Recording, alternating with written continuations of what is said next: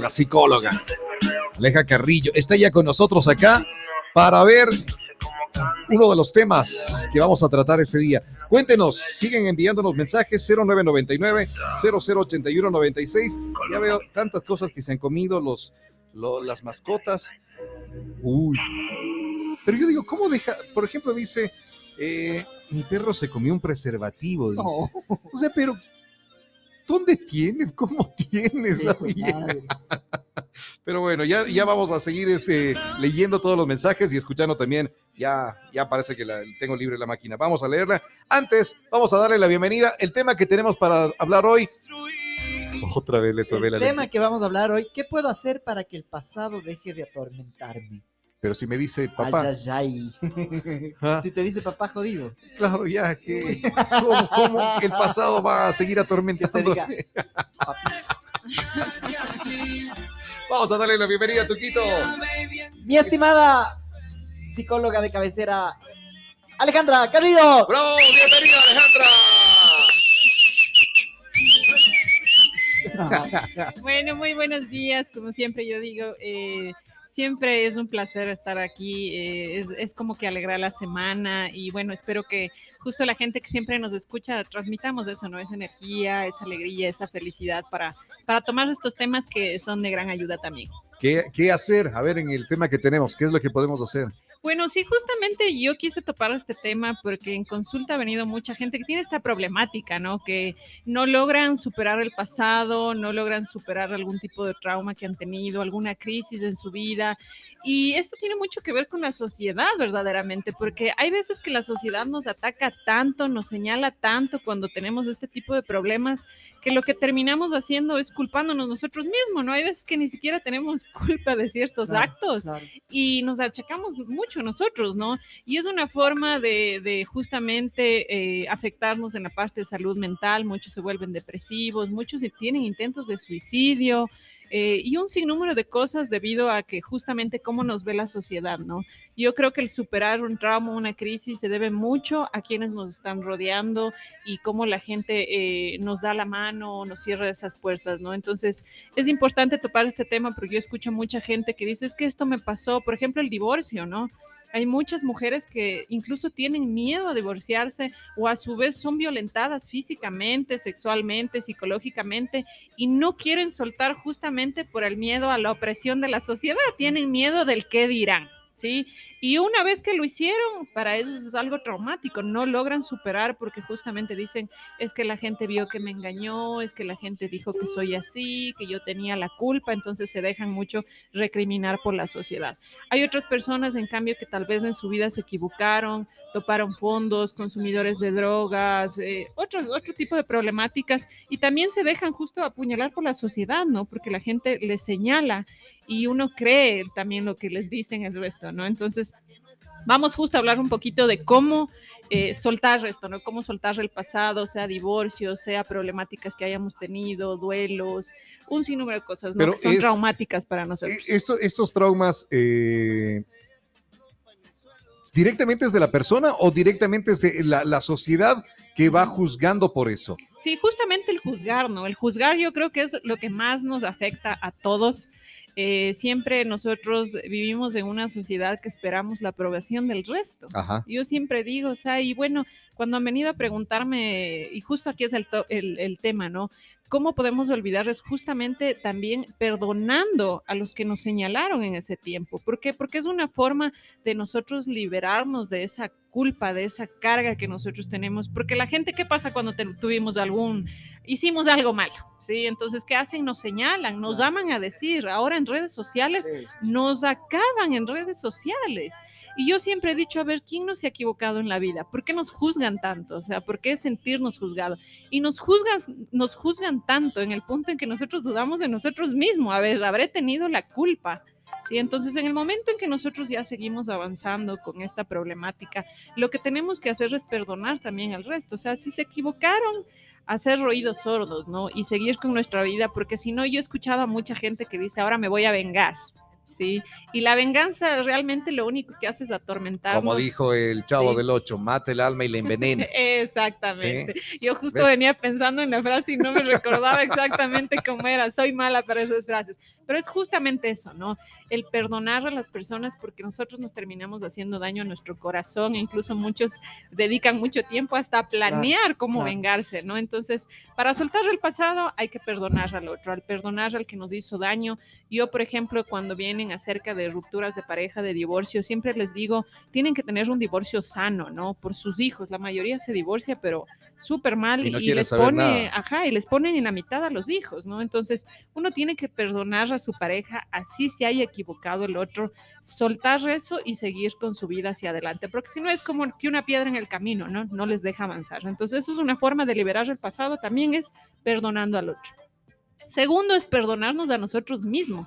Hay mucha gente que ha hecho, ha topado algún fondo, ha tenido un, un pasado oscuro, nos hemos equivocado, hemos tenido problemas y no nos perdonamos a nosotros. Nos pasamos todos los días recriminándonos, es que yo no debí de haber hecho eso, es que es que por mi culpa, es que yo tuve la culpa de eso, es que y solo es recriminaciones, ¿no? Entonces yo siempre he dicho, o sea, ya dejen, suelten, porque de qué nos sirve a nosotros hablarnos negativamente todos los días? Nos acabamos nosotros, o sea, si tú dices no puedo, no puedo, no voy a poder, soy mala, soy mala, no, soy mala. Entonces nosotros con el poder que tiene el lenguaje de nosotros creamos todo esto, ¿sí? Entonces yo siempre invito a las personas, eh, justo el otro día incluso puse en redes sociales, que nos hablemos bonito, ¿no?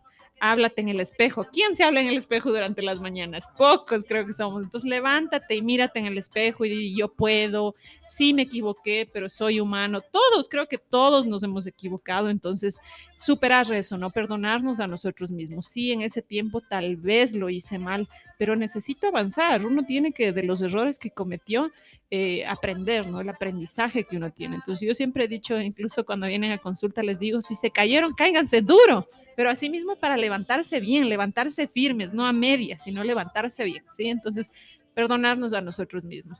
Otra de las cosas que yo he visto que sirven mucho a las personas, porque hay veces me dicen, bueno, ¿y qué hago? ¿No? En algo como que más tangible. El escribir. Eh, antes, no sé si se acuerdan, había los antiguos diarios, ¿sí? Era una claro. forma de desahogarnos, ¿sí? Entonces, el escribir, eh, cuando ustedes les fueran algo mal, escriban, ¿no? Todo lo malo que les pasó y a la final quemen esto, voten, porque es Ay, una forma... terapia esto. Alguna es vez, alguna bueno. vez leí esto de que eh, eh, para olvidar, para que te librarse, escribe lo que te está atormentando, Así lo que te está enojando, escríbelo, terminas de escribirlo y lo quemas. Sí, ¿esto por qué sirve, no? Porque estamos haciendo algo tangible, ¿sí? No es algo que está solo en nuestra mente, sino es algo que estamos materializando. Entonces, en el momento en que nosotros escribimos, uno lee y es como que uno se habla ahí, ¿no? Es el reflejo de uno. Entonces, yo sí recomiendo a las personas que tal vez tuvieron algún tipo de trauma, algún mal divorcio, duelos incluso, ¿no? Pérdidas después de todo esto del COVID, mucha gente perdió eh, a familiares, entonces escriban, ¿no? Incluso yo siempre les digo, despídanse de esa persona, ¿qué le hubieras querido decir? Después de esto, ¿qué más? ¿Por qué es efectivo esto? Justamente porque se hace algo tangible, ¿no? Algo que estoy poniendo ahí empeño y es como que uno se libera. Uno se siente pero libre, Pero es como debes que hacer- suelta. Pero ¿qué tiempo Aleja- puede durar esto?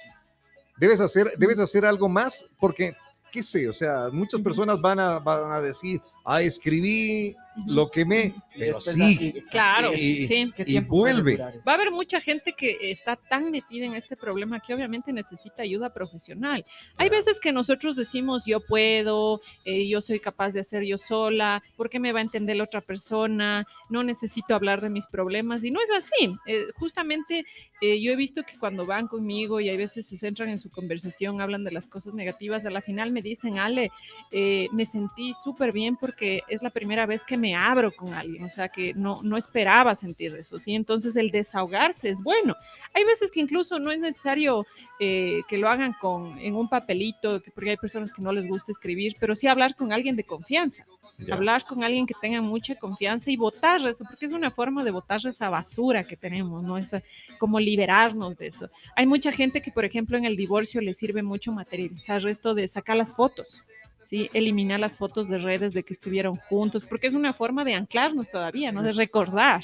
Ustedes entrarán a casas de parejas que se han divorciado, incluso todavía tienen fotos hasta del matrimonio. Es como que se aferran a eso, ¿no? Se aferran a ese pasado. Exactamente. Entonces, para avanzar, ¿qué es lo que necesitamos? Dejar el pasado atrás, o sea, aprender de todas las cosas malas que nos pasaron y seguir avanzando, porque no podemos, una, no podemos vivir eh, nosotros echándonos la culpa de todo, otro no podemos recriminar al otro que tal vez falló y nos señaló, y otra justo seguir avanzando por los aprendizajes que nosotros tenemos. Entonces, esa es una forma de liberar el pasado, ¿sí? El aprendizaje es sumamente importante. A ver, yo siempre les digo, a ver, de las cosas negativas que sacaron, de todo lo malo que en ese momento viviste, ¿qué aprendiste? Cientos me dicen, aprendí a que los amigos no se puede confiar en cualquier persona, aprendí que solo mi familia me apoyó, aprendí a que uno tiene que hacer las cosas por uno mismo. Entonces son los aprendizajes que uno, que uno, que uno aprende de esto malo, sino que nosotros somos tan negativistas que nos centramos en lo malo y en lo malo y seguimos pensando en lo malo, pero rescatemos las cosas buenas. A ver, ¿qué es lo que aprendí? Después de todo esto aprendí a ser independiente y un sinnúmero de cosas, porque yo creo que cuando nos ha pasado algo, hemos topado fondos, tenemos un millón de ¿Eso también tienes que ponerlo en, eh, eh, en la lista? No, en la lista yo siempre recomiendo solo las cosas negativas, porque es algo que vas a votar, o sea, se va.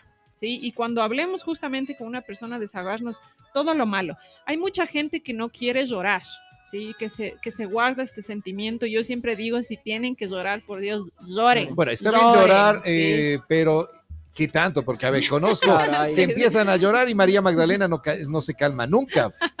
Entonces, pero ¿cuánto? O sea, porque... El desahogarse, ¿no? El desahogarse. En ese momento, el desahogarse. Ahora sí estamos ya, ¿qué les digo yo? Llorando ya todos los días y en lo mismo y en lo mismo no estamos superando, claro, no lo estamos superando el desahogarse es muy diferente, ¿no? Cuando uno tiene ese, nudo aquí en la garganta, ¿no? Y quiere decir algo y es como que me aguanto, no, no se aguanten, liberen esas emociones, porque si no a la final, en cambio, proyectamos en otras cosas, ¿no? Nos volvemos mal genios, impulsivos, nos estresamos, dolor de cuerpo, migrañas, nos enfermamos peor, ¿sí? Entonces, las formas de liberar cualquier cosa, el presente, el pasado, incluso para planear, planearnos metas nuevas en el futuro, es hablando, es comunicándonos, ¿sí?